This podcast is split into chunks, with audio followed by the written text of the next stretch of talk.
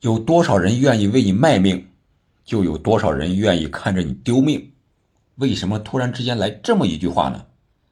前期咱们刚聊完了水晶宫和曼联这场比赛，水晶宫主帅维埃拉是阿森纳的名宿，当然想帮阿森纳一把，同时自己呀也提升个名次，多拿点积分。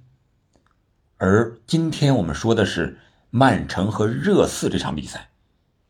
熟悉英超的朋友都知道，热刺和阿森纳那是伦敦的同城死敌呀。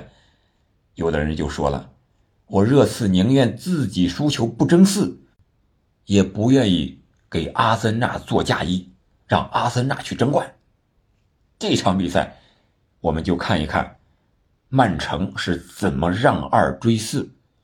四比二逆转热刺的这场比赛一样啊，我感觉和水晶宫和曼联两场比赛一样，曼市双雄这两场比赛从场面上、数据上踢的都不错，只不过曼城四比二热刺这场比赛有点惊心动魄。上半场伤停补时阶段一分钟之内，热刺连进两球，这两个球是怎么来的呢？是曼城自己失误造成的。第一个是守门员埃德森，不知道哪根弦儿短路了，直接就传给了这个禁区之内回追的，应该是回接的罗德里，但是他也应该看到了，紧紧盯防他的这个本坦库尔，结果他还是传出去了。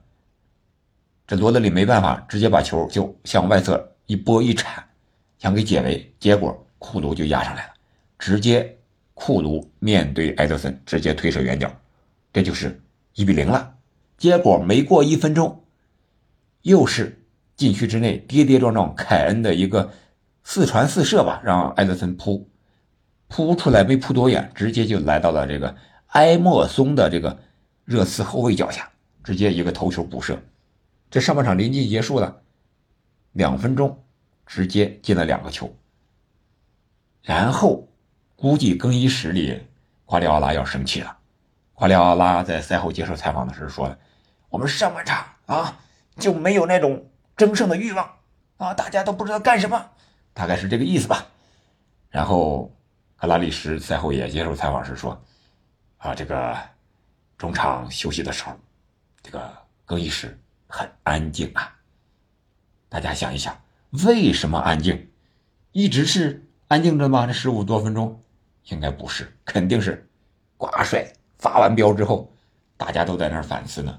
这球应该怎么踢呀？得憋着一股劲儿把这个球扳回来啊！结果下半场一开场，啊，我们就看到了真正的曼城回来了。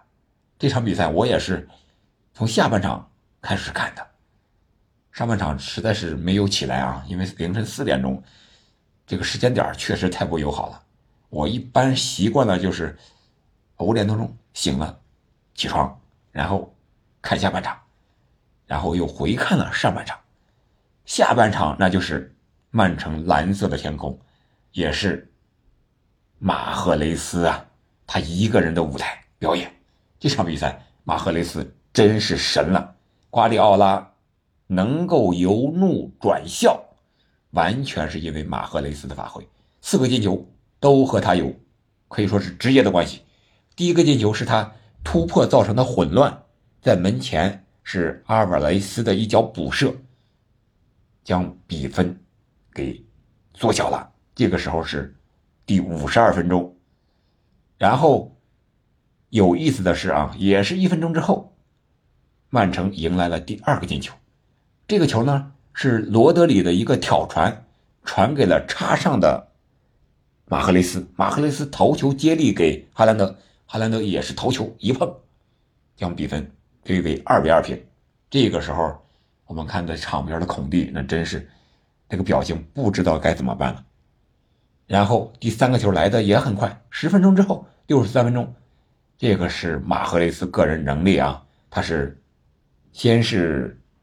过掉了这个佩里西奇，然后又过掉了本戴维斯。这两个人上半场的时候，可以说就没有防好马赫雷斯，只不过曼城的运气不好，上半场没有进球。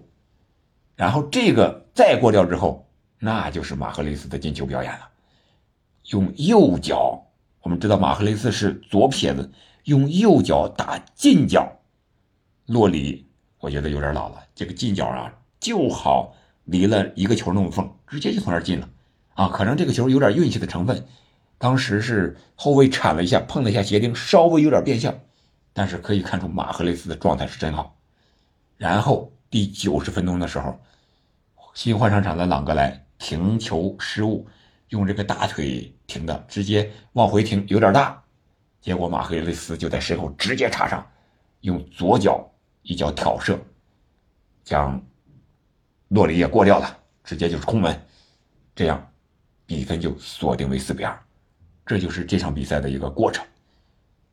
可以说，热刺上半场踢的呢是。有些冒险，高压低抢，持续的啊，效果很明显。最后时刻进了两个球，但是对体能的消耗也是非常大的。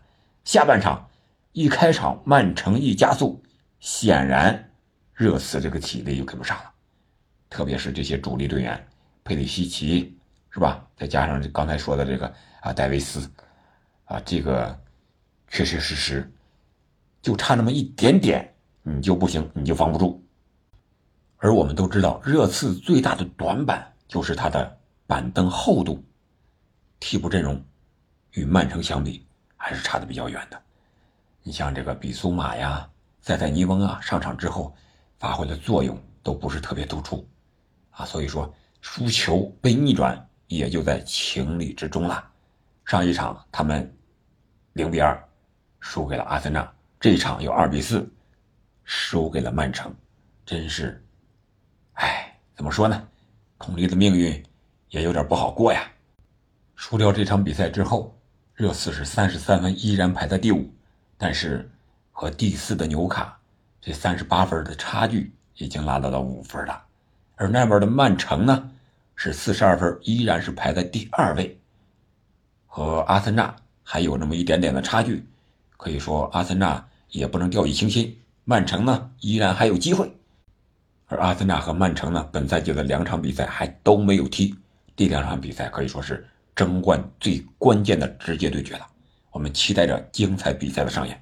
好了，这就是本期的节目，感谢您的收听，我们下期再见。